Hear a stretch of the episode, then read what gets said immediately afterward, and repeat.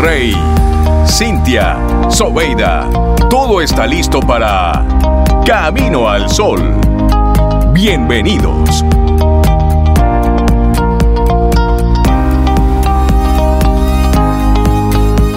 Hola Camino al Sol oyente, bienvenido, bienvenida a una edición más de Camino al Sol, un programa que hacemos con mucho amor y entusiasmo para tu desarrollo. Recuerda, estamos abiertos a preguntas, sugerencias y otros comentarios. Escríbenos a través de hola arroba caminoalsol.do. Atento, atenta, porque tenemos temas interesantes. Iniciamos Camino al Sol. Saber delegar responsabilidades. ¿Por qué es tan importante? Es duro a veces, sí, pero... Es, importante que usted haga, que se mueva, ¿eh? que haga lo que tiene que hacer. Y también delegar. persona que le cuesta. Sí, no, porque es que si no lo hago yo, no queda bien, no sé. Si usted quiere que algo quede bien, hágalo usted mismo. Y así nos hemos ido llenando de etiquetas y de etiquetas. Y todas enfocadas al ego. Y después, al final, uff, no tengo tiempo, que tengo mucho trabajo. Se enferma uno. Bueno, mi querido, mi querida. Y sobre esa, sobre esa línea va nuestra reflexión. Porque saber delegar responsabilidades es lo que diferencia a las grandes, a las medianas y a las pequeñas organizaciones. Cualquier tipo de proyecto, ahí está la clave, saber delegar. El éxito de cualquier proyecto que se sustenta en diferentes factores y uno de ellos es la diversificación y la capacidad de confiar. Confía, de confiar en los demás, por supuesto. Esa persona en quien tú confías debe tener las cualidades, las aptitudes, los conocimientos. para confiarle eso. Eh, por supuesto. en esa persona. Sin embargo, algo que nos dice la investigación es que los ejecutivos y gerentes siguen teniendo dificultades a la hora de ceder el control. claro. Y vamos a tenerlo claro, ¿eh? quien no delega se ve tarde o temprano con un número de responsabilidades superior al que puedes responder, que es lo que tú decías, Rey. Algo así no solo genera estrés, sino que además deriva tarde o temprano en ineficacia y en errores serios. Y de algún modo, con esta actitud, se tiende a fortalecer la clásica estructura vertical donde el poder cae en un número de personas. Asimismo, es común que se dé otro factor, el otro lado. A la hora de ceder responsabilidades, se confía más en figuras cercanas como amigos o familiares y en ocasiones ni siquiera importa que esas personas estén formadas o no en las tareas que van a desempeñar. Lo importante es que cuentan con tu confianza, con la del líder, y de este modo se deriva en esa forma de nepotismo absoluto que también es muy nocivo. Bueno, y por mucho que nos sorprenda, en gran parte de nuestro tejido organizacional sigue imperando esa idea de que si quieres hacer algo bien, hazlo tú mismo. Puede que esta idea funcione en algunos casos, pero no necesariamente en el ámbito personal y empresarial. Los antidelegadores abundan y lo que es peor, cuando ceden y asumen que es necesario confiar tareas a otros, lo asumen mal, hacen bembita. Vamos a ver por qué. Claro, saber delegar es uno de los aspectos más desafiantes cuando alguien accede a un cargo de liderazgo. Uno confía en sus propias competencias, pero ¿cómo hacerlo en los demás? ¿Quién nos asegura que esa persona que acaban de contratar será capaz de llevar a cabo ciertas funciones como uno quiere, como uno espera y como uno desea?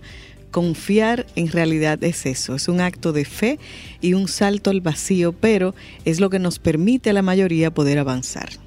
Y vamos a asumirlo. La mayoría lo hemos hecho en más de una ocasión.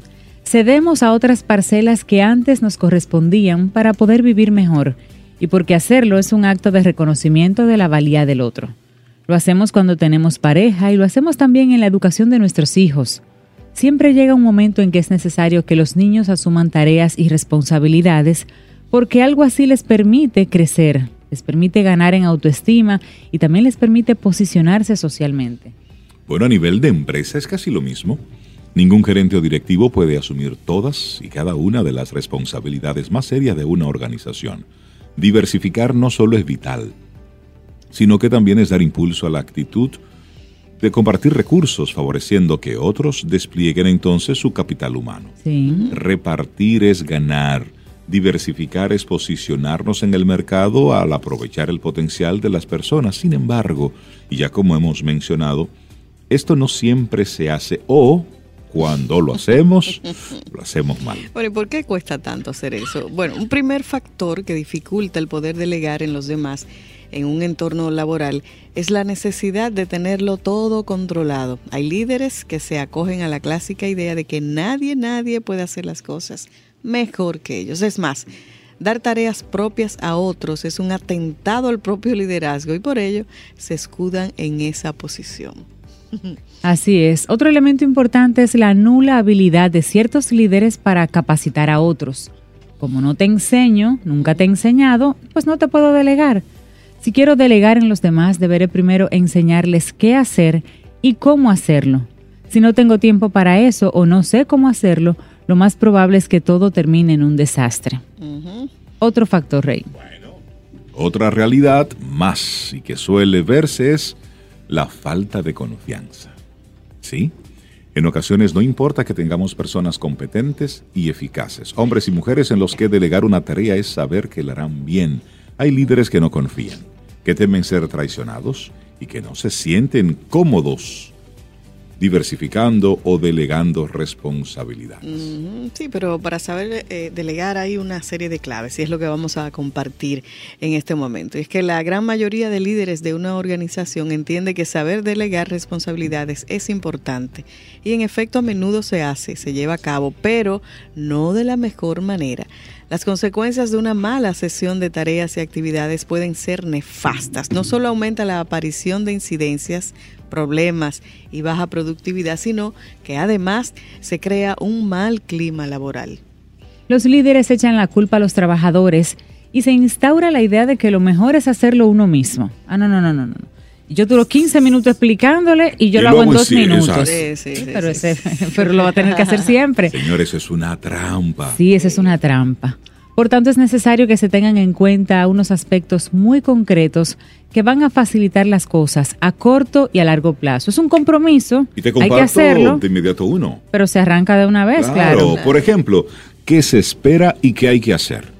Si usted no especifica la tarea, el proceso y las metas, pues evidentemente van a surgir problemas. Así es que el primer elemento es decir, mira, el resultado final. Lo que yo necesito es. pero bien claro, bien claro, clarito. Pero mire, con día, hora, todo, ¿eh? Puntual. Lo que se llaman los entregables. Mira, el resultado final que queremos es esto. Y, de esta y lo que hay este que hacer es de esta forma.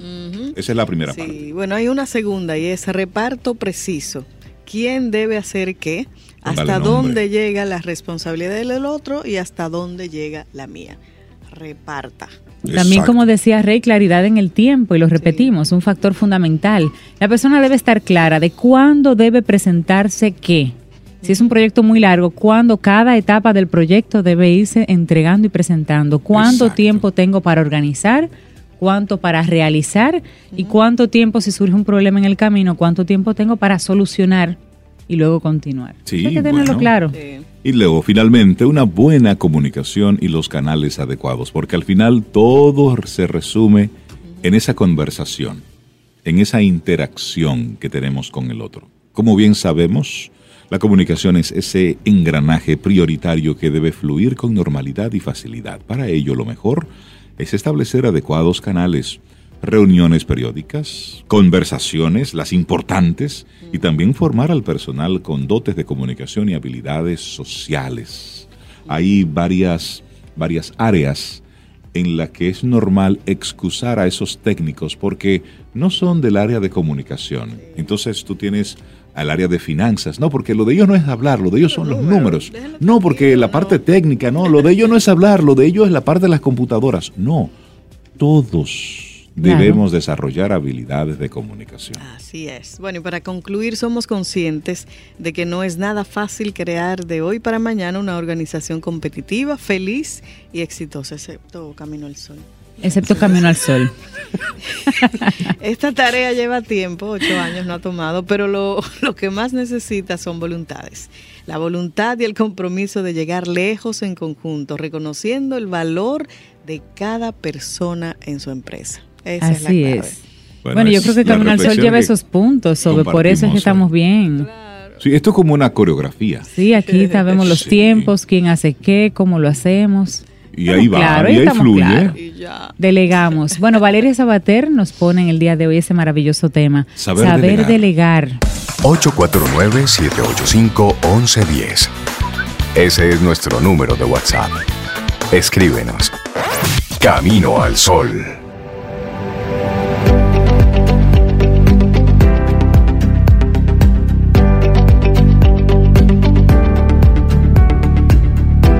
El mayor día de tu vida y la mía es cuando tomamos responsabilidad total de nuestras actitudes. Ese, ese es el día que realmente crecemos. Una frase de John Maxwell. Seguimos Camino al Sol. Y bueno, en esta octava temporada de Camino al Sol, la gastronomía sigue estando presente, muy presente. Tragaste, saboreaste todo, Entonces, todo fuera del aire. Los viernes vamos a tener de nuevo en este año 2020 una participación muy especial sobre. Sí, aquí está Lourdes de Cultura Culinaria. Lourdes, bienvenida en este 2020. Todavía se felicita de, de Sí, Año claro, Nuevo? hasta el 28, Claro. Ay, Dios mío. que es el día de la vieja Belén. buen día, Lourdes. Lourdes, Y buen existe. día, sí. Hasta el 28 y ella llega a veces, sí. La Lourdes. Bueno, a mí me llegó. buen día. Te llegó. La. Temprano. Ah, sí. Sí. La vieja Ah. Belén. Hoy Sí. 17. Oh, Laurita me sorprendió. que- Laurita. Ah, pero es que Laurita Sí. está. No, la vieja Belén existe. atenta. Sí. Es una realidad. Lourdes, qué bueno contar contigo en esta octava temporada de nuestro programa Camino al Sol. Y bueno, hoy vienes con una receta especial. Sí. Ah, ¿qué vamos a cocinar la- hoy, Lir- No, porque atención a todos los que estamos en rebajar unas cuantas libras Sí, por supuesto. Ajá. Sobre todo. es- y estamos rebajar. comiendo ensalada. Entonces Lourdes hoy nos trae algo para, para darle un toquecito a esas ensaladas. Bueno, una ensalada con, ¿verdad? Con una vueltica de tuerca. Una vueltica, un toque. Esa que te gustan a ti. Toque. Sí. Más bien vamos a hacer una salsa. Salsa. Para, sí, una salsa. Una salsa vietnamita con maní. Oh, me gusta Oh. eso. Salsa vietnamita. Sí, pero que no suene raro porque ¿Por está qué? muy lejos Vietnam, porque es muy exótico, por lo que sea, Es la ¿verdad? combinación de sabores. y cosas. La mantequilla de maní es lo que también se conoce como mambá. Eh, antiguamente. Sí. Sí, aquí en el país. Aquí en el país le decían así, Cierto. mambá. Sí, porque Mamba. venía del otro lado de la isla, de los haitianos. Sí. Sí, es una forma de. Sí, pero así que así, Mam- que, así era como yo la conocía. Yo no. Yo no. Yo la conocía como la mambá. edad. Sí, sí, Ah. sí.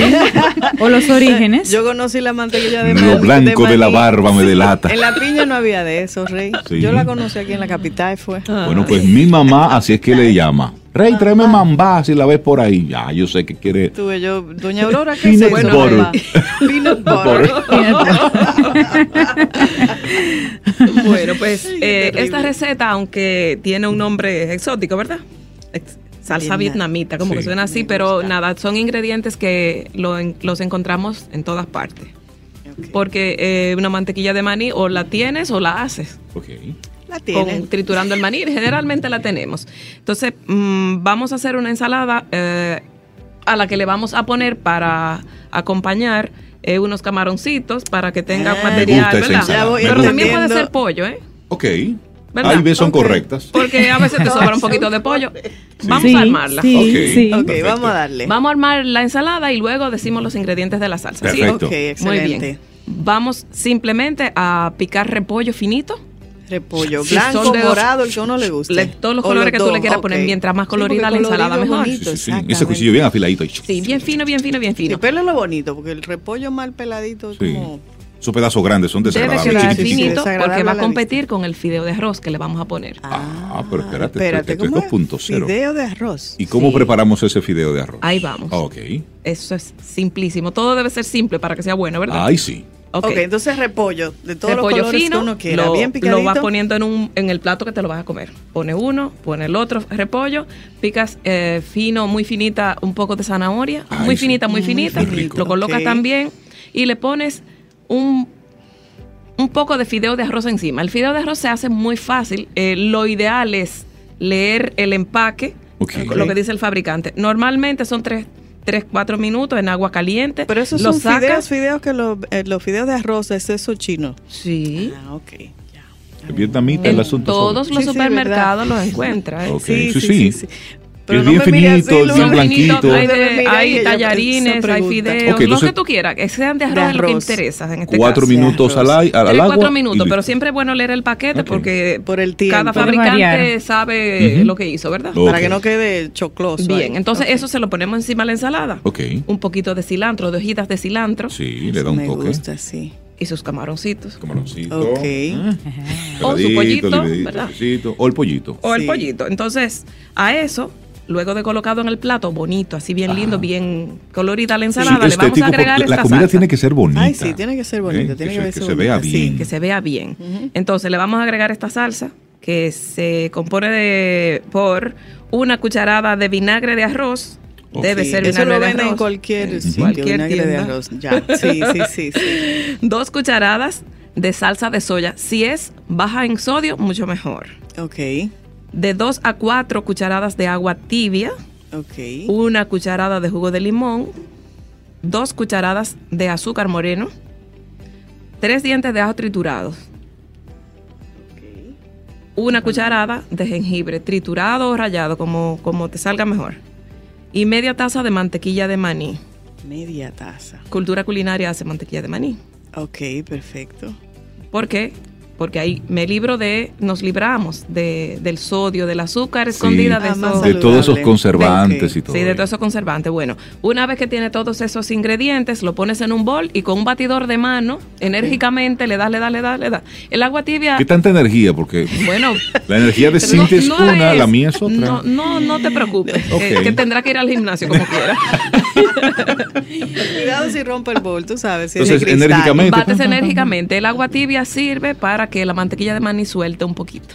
Ok, no importa el orden en que le vayamos No, todo agregando junto. los ingredientes. Todo, y tú junto. y batimos, batimos, va- batimos. Ok. Otro punto es que si quieres ajustar un sabor que sea más ácido, menos ácido, aumentas el limón, lo disminuye. Es un asunto de gusto.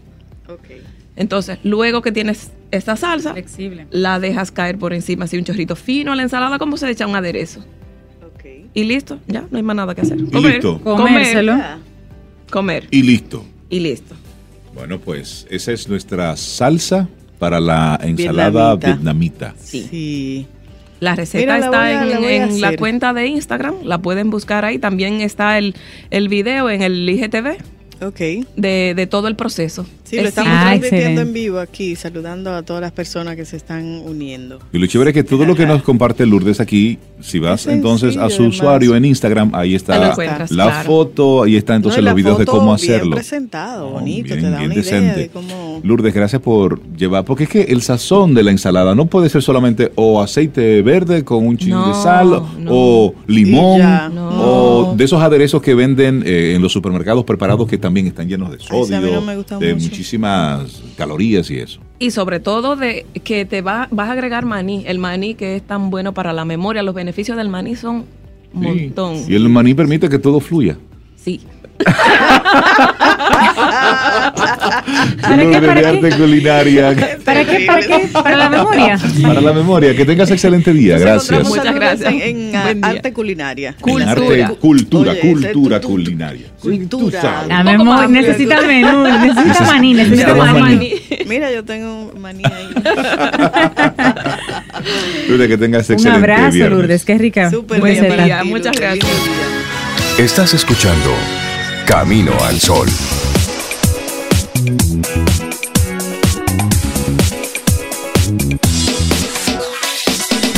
Y los viernes del 2019, pues se llenaban de música en nuestro programa, pero música en vivo. Aprendíamos cómo poder realmente entender lo que sucedía detrás del instrumento, conocer a los, a los intérpretes, la disciplina, las diferentes teorías musicales, todo eso. Bueno, pues en esta octava temporada seguimos con nuestra profe de música especial. Melissa Moya nos acompaña de nuevo en Camino al Sol. Buen día, Melissa. Muy Feliz buenos año, días. Melissa. Feliz Feliz año. Feliz nuevo. año. Nosotros felices de tenerte acá, de contar contigo en esta octava temporada. Octava temporada, tenemos 28 episodios ya, este es el 29. Déjame decirte que el año pasado fue un año muy especial porque la gente al principio cuando mencionamos de un segmento de apreciación musical, la gente, ¿qué? ¿Pero y cómo? Pero es que en ¿Cómo va a radio, ¿cómo yo voy a aprender de música en radio? Y realmente ha sido, la retroalimentación ha sido muy buena. Eh, ¿cómo, ¿Cómo quedan esas, esos conocimientos para cuando escuchamos música en la radio, normal, en casa? Ah, pero mira, eso fue lo que dijo Melissa. O mira, por ahí entendemos un poquito más. Y eso es gracias a este, a este segmento que tú has manejado de una forma muy práctica, muy didáctica. Le has buscado la vuelta para que Divertida. podamos Sí, entender. Y muy divertida Nos ha puesto a también. movernos. Y nos quedamos el, el año pasado, fue el año de los instrumentos. Este año no podíamos Sí. empezar sin instrumentos. Ay, sí, claro sí. vamos Sí, a tengo en- uno. En un ratico vamos a hacer un jam aquí en Camino al Sol. Me gusta cómo suena Me trajeron uno profesional. ¿Cómo se llama este, Melissa? Esto es un cascabeles. Son- así Cascabeles. de simple, ¿no? Yo Sí. pensé que tenía un nombre más. Esto parece un elemento de cocina, pero oye, es oye, una- oye. Es una clave. Sí, porque es un palito con muchos cascabeles. Sí. Esa Vamos a hablar. Esa suena bonita. Hemos esa- encontrado el instrumento de, De Cintia. Cintia. Otra vez, otra vez. Ok, pero tócalo. Oh, Ya me dijo que no, ya me dijo que no, al aire.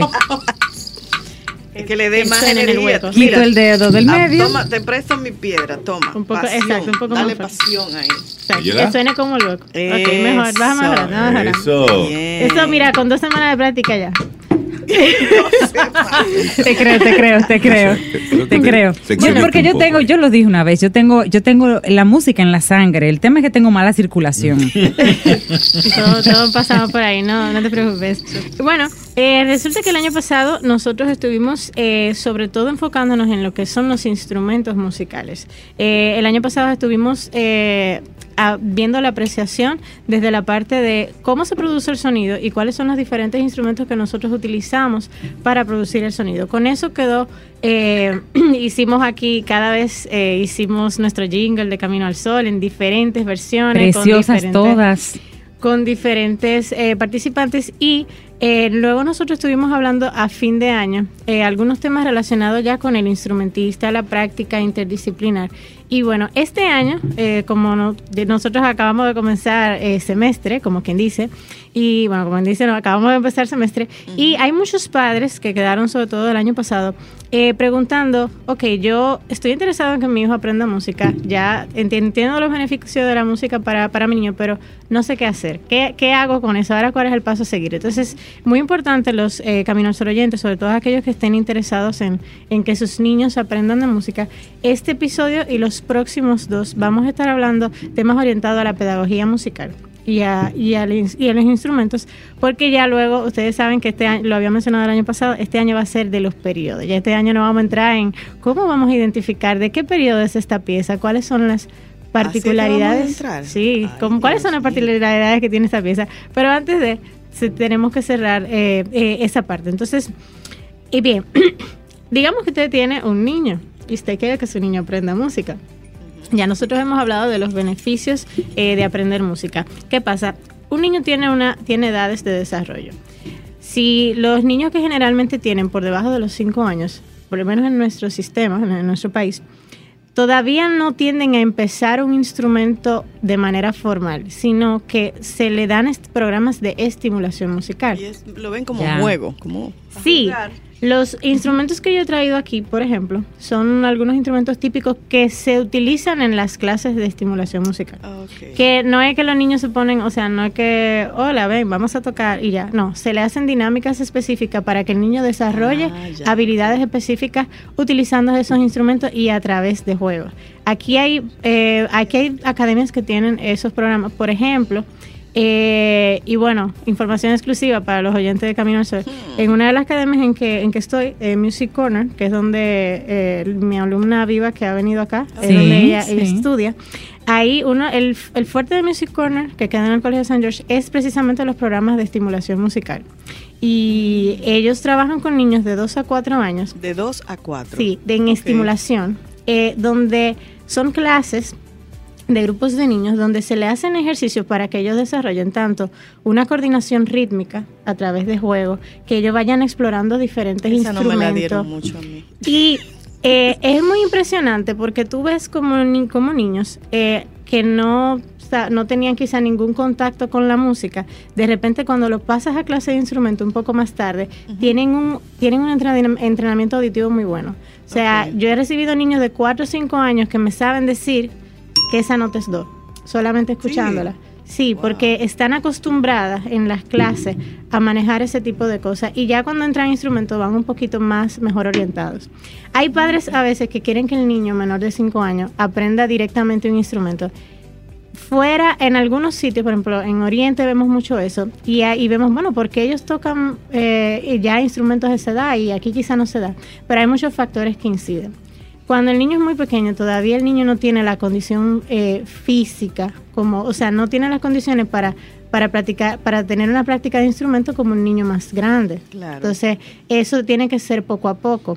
No es lo mismo, por ejemplo, si Reinaldo nunca corre, por poner un ejemplo, y de repente. Reinaldo empieza a correr mañana, no es lo mismo que se mañana destruye. Reinaldo Exacto, dos horas y una media. semana sin venir a caminar. Destru- se- Exacto. destruido, destruido. Ah, que de repente Reinaldo diga, yo voy a correr 15 minutos, mañana 15 Poco más. a poco, el proceso Poco a poco. normal de irte acostumbrando a una actividad Un minuto, y cada vez minutos ir suave. desarrollando la resistencia. Exacto. Pero, Exacto. Melissa, ¿a qué se debe?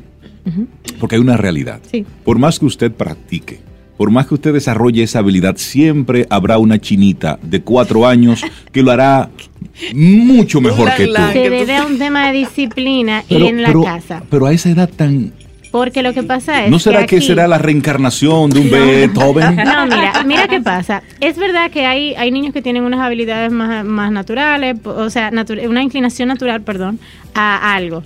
Pero realmente uno, uno tiene que evaluar el contexto, porque por ejemplo, el mismo caso que yo he traído aquí, Viva nos ha acompañado ya dos veces, ustedes la han visto tocando. Ella lo que tiene son dos años tocando piano y ella, o sea, tiene diez. Pero en la casa de ella son muy disciplinadas. Pero ella no solamente hace piano.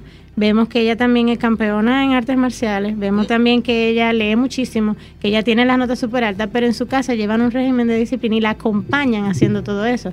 ¿Qué pasa con muchos padres hoy en día? Ah, yo quiero que mi niño aprenda. Lo puse en una clase ahí. Y lo solté. Y lo Yo solté. quiero que mi niño lea y nunca han visto Entonces, papá, la mamá. No es lo mismo cuando yo voy en mi casa, eh, por- y por eso vemos muchas veces que en familias donde hay músicos, los niños como que, ah, porque, ah, que mi familia es música y por eso está- yo soy, yo soy genial. No, pero es que hay que ver cuál es la dinámica que se da entre también los padres y los niños. Si yo estoy, eh, si yo, si yo estoy estudiando, o sea, o sea, yo por ejemplo tengo un niño, yo soy músico y él está, y yo lo voy acompañando a él en su proceso y todos los días voy tocando con él.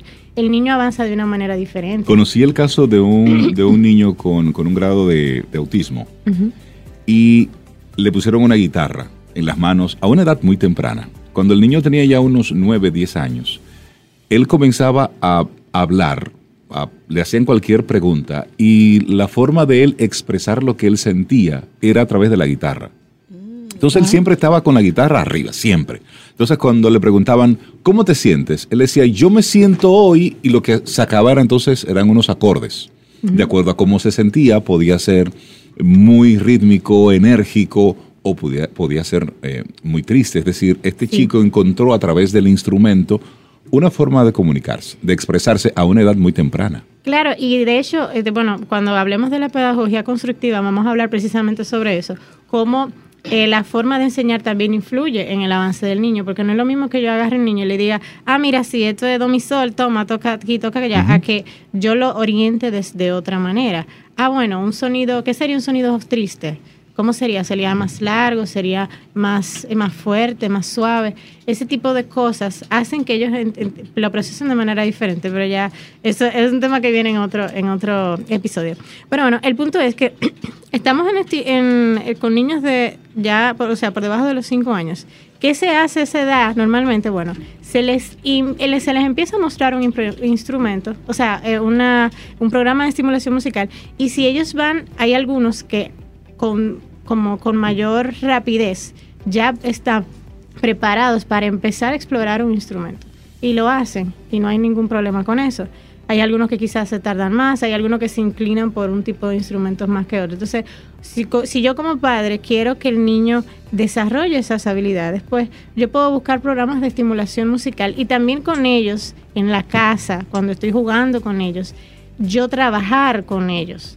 Porque el problema es que si nosotros, nosotros tendemos muchas veces a dejar todo en manos de, yo llevo al niño al colegio y él que haga su tarea y ya, pero no es lo mismo cuando en la casa yo déjame ver tu tarea, déjame ver qué hiciste, qué aprendiste y le doy seguimiento. Eso va a ser una gran diferencia. Entonces, eh, mencionaba los, los programas de estimulación, lo de exclusiva, porque eh, causa mucha gracia. Nosotros desde el año pasado en, en Music Corner han habido, se han abierto programas de estimulación nuevos de niños de 2 a, 4 años y eh, justamente esta semana se abrieron dos grupos y se llenaron en dos días. Entonces ayer se abrió un último grupo, lunes y miércoles en la tarde, de estimulación. Así que si el padre que está oyendo y está interesado, llame ahora, llame ya, porque mañana quizá no haya un cupo. Entonces, ¿Y, es abierto, Melissa? ¿O ¿Cómo así? O sea, cualquier niño, aunque no esté inscrito. Ah, claro, sí, sí. O sea, puede llamar a las redes de Music Corner, musiccorner.com.do, escribir en, en, en Instagram también y, averiguar sobre los programas de simulación. Ese es en el caso ya de que usted quiere poner a su niño a empezar y su niño es muy pequeño, porque en, en, esta, en esta etapa los padres están buscando mucho dónde dejo a mi niño. Quiero que estudie y generalmente son, muchas veces son niños muy pequeños. Ahora vamos a la parte que es de instrumento si yo quiero que mi niño ya aprenda un instrumento, digamos que ya mi niño es más grandecito, tiene cinco años, muestra una habilidad, una, inclinación natural por un instrumento u otro, es muy importante atender a qué, qué quiere, qué tipo de inclinación tiene mi niño. ¿Por qué? Porque no es lo mismo. A veces nosotros queremos como que, ah, yo quiero que mi niño toque piano porque yo siempre he querido que toque piano. Pero quizás él prefiere intentar otro instrumento. O quizá él prueba piano, pero lo que quiere es guitarra. Y a veces uno ve en esto mucho empuje del padre de que yo quizá yo siempre quise ser pianista y entonces yo quiero que mi niño sea pianista. ¿Y por qué en las, en las clases en sentido general de, iniciación musical eh, comienzan con flauta dulce? No es en iniciación musical que comienzan con flauta dulce, específicamente en las en los colegios, por ejemplo, en cuarto de primaria, de cuarto a sexto aproximadamente, se empieza con flauta dulce, pero es un tema de tiene que ver primero con un tema de recursos, de que es un instrumento eh, económico, es un instrumento económico, es bastante portátil, bastante práctico y tiene un, aproximado de dos octavas de nota eh, que pueden que los niños pueden eh, construir muchas melodías con eso. No es que sea más fácil, no es que sea más difícil, pero a, corto plazo es más fácil de aprender y, estimular en ese sentido. Yo, que yo personalmente yo, no, no a, un niño de 5 años no, no le pondría como a tocar flauta necesariamente, pero sí ya un poquito más, más grandecito sí. ¿Cuál, instrumento tú sugerirías para un niño de esa edad que se inicie? Mira, para mí e, eso tiene el trombón es una opción interesante. el pobre niño. Eso tiene que ver con la con la, con las condiciones acústicas eso tiene que ver con las condiciones acústicas de, de, donde vive el niño de si puede tocar batería en su casa de si le dejan tocar un sí pero independientemente de las limitaciones ¿cuál sería como piano guitarra la guitarra debe ser difícil para un niño de esa edad. No, realmente no. A partir de los cinco años el niño puede empezar a explorar cualquier instrumento por mí no, de, o sea, de verdad, a partir de los cinco años el niño puede explorar eh, diferentes instrumentos. Incluso los instrumentos se preparan eh, a medida. Por ejemplo, un violín para un niño de cinco años no tiene el mismo tamaño que un violín para un adulto. A medida que va creciendo hay medidas, un cuarto, cuarto, cuatro cuartos, o sea, todo, todo eso va adaptándose a, a las condiciones del niño. Yo diría lo siguiente, o sea, yo, yo, yo eh, eh, acercaría a mi niño a la música, o sea, a la estimulación, le mostraría los diferentes instrumentos, por ejemplo, de estimulación musical a ellos en clases, a ellos se le enseña, hoy te vamos a enseñar la guitarra, mira la guitarra, y, se deja que ellos toquen la, guitarra, deja que ellos la sientan, y ellos mismos van a ir, ah, mira, pero yo quiero probar con esto, yo quiero probar con esto, y el padre, mira, y tú quieres esto. Entonces, eso es independiente. libre, que ellos vayan eligiendo. Exacto. Generalmente lo más común es que empiecen por piano, eh, que empiece, hay algunos padres que les gusta empezar por, por batería, por ejemplo. La ventaja de un instrumento rítmico eh, como al iniciar, es que como es solamente rítmico y el niño solo se enfoca en eso, él va y, a esa edad todavía hay como que más dificultades de... Eso fue, estoy escuchando a Melissa y estoy entendiendo, estoy entendiendo. Entonces, eh, la ventaja de tener un instrumento rítmico, que yo lo, lo, que he visto es que cuando el niño empieza con un instrumento rítmico, en la parte rítmica es un poco más, más diestro que, que quizá los demás, pero no, no quita, porque también, eh, aunque se, él, por ejemplo, toque batería, se supone que en su formación le dan también la parte teórica y le dan, o sea, entrenamiento auditivo y lo complementan con otros instrumentos. Hay niños, hay padres que se me han acercado que me dicen, mira, mi niño toca batería, pero yo quiero como que él eh, toque, eh, eh, aprenda también un instrumento melódico. Y entonces le ponen a lo mejor batería y otro instrumento, piano, violín también. El violín tiene una particularidad. El violín es un instrumento que es el que, bueno, a Manuel Antonio estuvo aquí, de hecho, el Sí, martes, él sí, hablaba sí. un poco de eso, Sí. que es uno de los instrumentos que más se asemeja a la voz humana. Entonces, cuando el niño empieza, a mí me gusta mucho ver a los niños empezando desde chiquito, porque es que el violín tiene una particularidad. Cuando tú tocas violín y tú todavía no tienes la técnica desarrollada, lo normal es que suene desafinado. Y es muy estridente. No es lo mismo que el piano. El piano, tú le das con un dedo, suena como tiene que sonar. Tú le das con el codo, suena como tiene que sonar. El violín no. El violín, si tú agarras y do- doblaste la mano un chin más, Claro. yo recuerdo siempre mi primer examen de violín. Yo estaba muy nerviosa y yo empecé a tocar. Y cuando yo he puesto ese dedo, que la cuerda sonaba tui, de los nervios que yo tenía, yo dije, ay Dios mío. Entonces, a esa edad es una buena edad como para uno botar el pánico, Ah, hacer todo vi. su mago. Pero no, pero de verdad, entonces, eh, y, y te va también desarrollando, te va desarrollando el oído. O sea, cualquier instrumento que tú tomes te va desarrollando el oído. El piano, por ejemplo, tiene una ventaja respecto a eso. Y es que como el piano ya tiene una, una afinación determinada, tú no, no, no pasa como en el violín, que si yo subí un chisme al dedo, a lo mejor este dedo suena un poco más agudo de lo que tiene que sonar y suena mal. No, en el piano no va a pasar eso, porque ya la tecla, tú siempre que la toques ahí, todo, ya claro. va a sonar así. Lo que tú vas a aprender es otras, otras cosas. Entonces, sí, yo entiendo que eh, por lo general lo que he visto es que los pianistas tienden a desarrollar mejor la afinación que, que por ejemplo, eh, los violinistas. Pero que todo va a depender de qué tú quieres como, qué tú quieres como padre y qué tú quieres como niño. A veces hay niños que les gustan varios instrumentos, exploran, empiezan en uno, terminan en otro.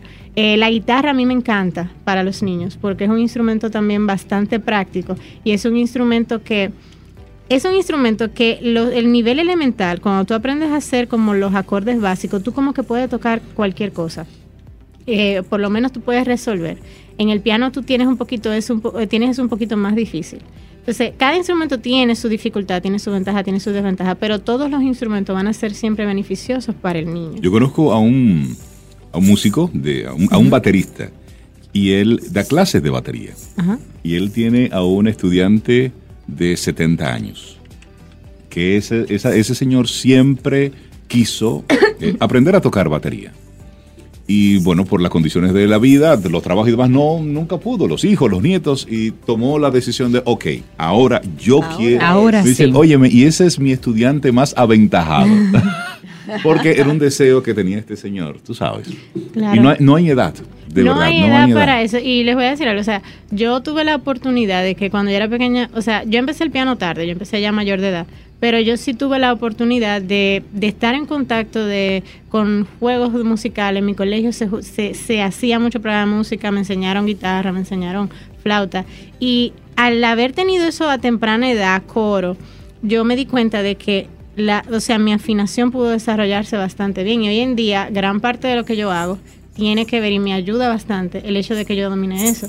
Yo conozco muchas personas, muchos adultos que, o sea, ahora grandes, no mm, tratan de cantar, por ejemplo, y no te saben imitar una nota porque no, no se les dio eso cuando era pequeña y estaba un poco frustrado de cómo yo aprendo eso y ahora es más difícil. No es que lo puedan hacer, nunca es No es que el cerebro esté duro, esté cerrado. Exacto. Pero, Pero mientras más, está mientras más abierto. temprano el niño Tiene tenga- candado.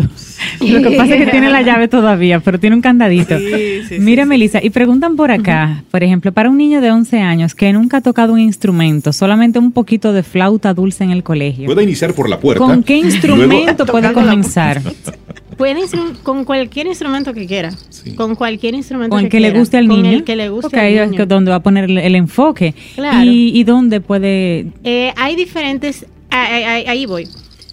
Hay que saber también qué usted quiere como padre. No es lo mismo, por ejemplo, cuando a mí me llaman, mira, yo quiero poner a mi hijo en clase de piano, ¿dónde lo pongo? Lo primero que yo le pregunto, ok, ¿cómo, cómo tú lo ves? ¿Es ocio? ¿Es para él explorar? ¿Eh, ¿Él quiere tomárselo en serio? ¿Es, es piano clásico? ¿Es piano popular? O sea, hay muchas Depende de la vertientes. intención. Hay veces que el padre quiere, no, yo quiero que él tenga contacto a ver si le gusta, a ver si es su área. Entonces ahí hay, uno busca una, una academia que, que cumpla con eso. Hay otros, por ejemplo, que, bueno, yo quiero que mi niño eh, en la tarde a lo mejor no tengo dónde dejarlo y que creo que es una buena oportunidad que él aprenda un instrumento o que y él está muy no sé estresado del colegio yo quiero que él que tenga un sitio donde juegue. Entonces hay academias donde donde tienen un sistema que es un poco más flexible en el programa de música dan más juego eh, pero, y aprenden instrumentos, claro que sí, pero hay otras academias que no. Hay otras academias, por ejemplo, que tienen un sistema más parecido quizá al un conservatorio, que para el que llevan al niño como si fuera universidad de música, que no es que está mal, todo depende de qué quiere el niño.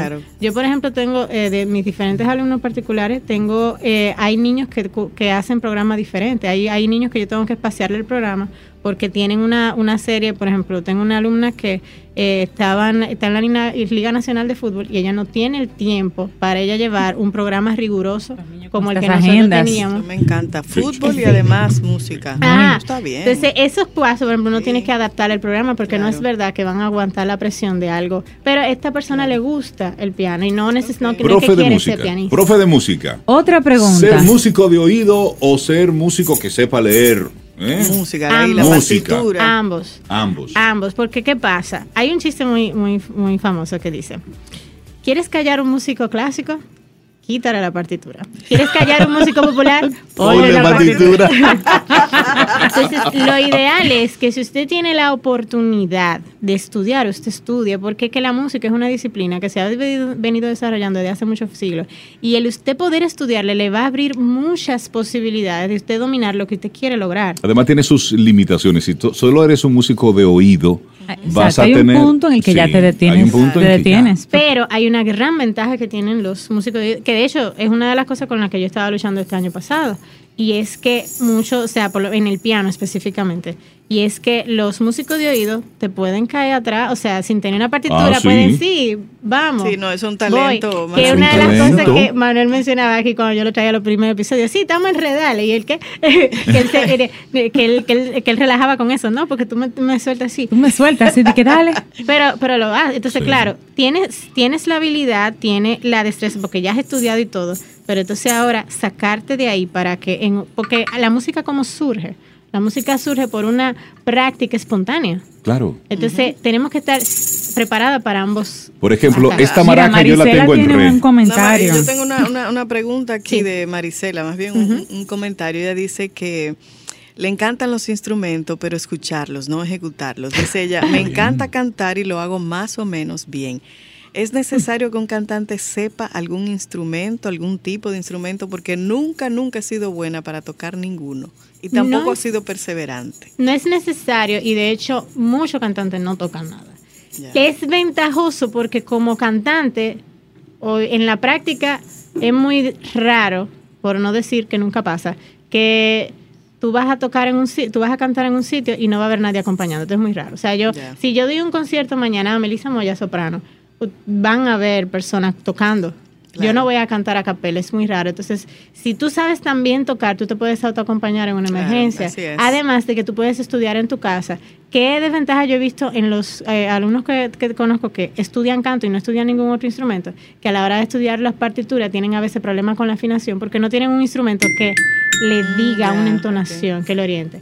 No es que, no es que no lo pueden hacer, sí lo pueden hacer, pero generalmente incluso es muy curioso, cuando nosotros vamos a estudiar en, en los diferentes eh, programas, si usted no estudia piano, general, usted estudia canto, le ponen una materia de piano complementario o algo así.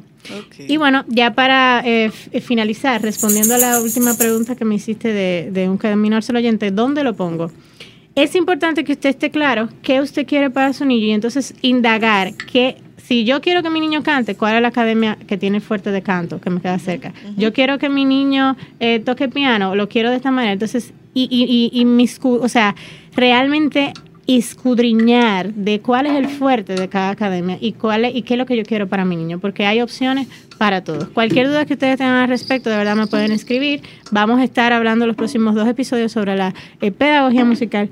Y bueno, ¿Y dónde eh, te escriben, Melissa? A través de mis redes, arroba Melissa Moya A en Instagram, también Melissa Moya A, arroba gmail.com eh, en, por correo Y recuerden que nosotros estamos iniciando semestre, o sea que las academias están, si usted quiere inscribir a su niño, Este es el póngase momento. porque Este los es cupos el se están cerrando Ya. en muchos sitios. También puede escribirnos a Camino al Sol. Ah, Hola, exactamente. arroba caminoalsol.do y pasamos la información. Ya está. eh, Espérate, porque Este se vamos a cerrar con un jam. Mira, Sí. Esto. Mira, Laurita, este que tengo en las manos, se pone en las manos, son unos cascabeles ¿En con qué una correita. Está nuestra partitura. Cascabeles también. Sí. Yo Y quiero, este también. yo quiero hacer un experimento y es que yo quiero que nosotros toquemos estos instrumentos como si nosotros fuéramos niños, que le soltamos este instrumento. Ah, pues pasa. espérate, espérate. Sí. Yo me puse todos los cascabeles.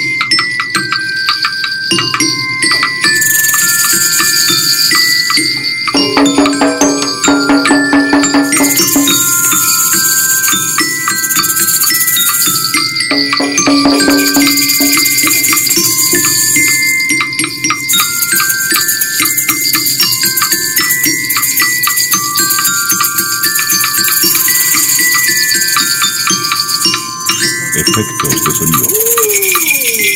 ¡Bravo! Ok, ya calentamos, ahora ¿Cómo tocamos. Ok, dale. Ahora, Melissa Moya, muchísimas gracias por Me acompañarnos. encanta, ok, dale. Eso. gracias. Bueno, Un gran y- abrazo y gracias, Melissa. Invitar a nuestros amigos Camino al Sol oyentes. La música une. ¿Usted quiere una fiesta de amigos realmente divertida? Ofrece una tambora. En, en la Tenga casa, ten instrumentos. en su casa. Se goza. Váyase a esas tiendas que están ahí en la, en la 30 de marzo. La 30, hay muchísimo. Publicidad ahí. gratis. Par de guira, Ahí par hay- de- sí, hay hay de instrumentos. Hay de precios todo. también. Eh, mire, cómprese guira, maraca. Y oye, la mejor fiesta se da Sí, así. sí, sí, Cada sí, uno tocando un instrumento, realmente se comparte. Y de paso, vamos apoyando a activar un poquitito el cerebro. Escuchas Camino al Sol. Esperamos que todo este contenido haya sido de tu disfrute y aporte en general. Recuerda nuestras vías para mantenernos en comunicación. Hola arroba caminoalsol.do. Hasta una próxima edición. Contigo hoy. Contigo siempre. Camino al Sol. Camino al Sol.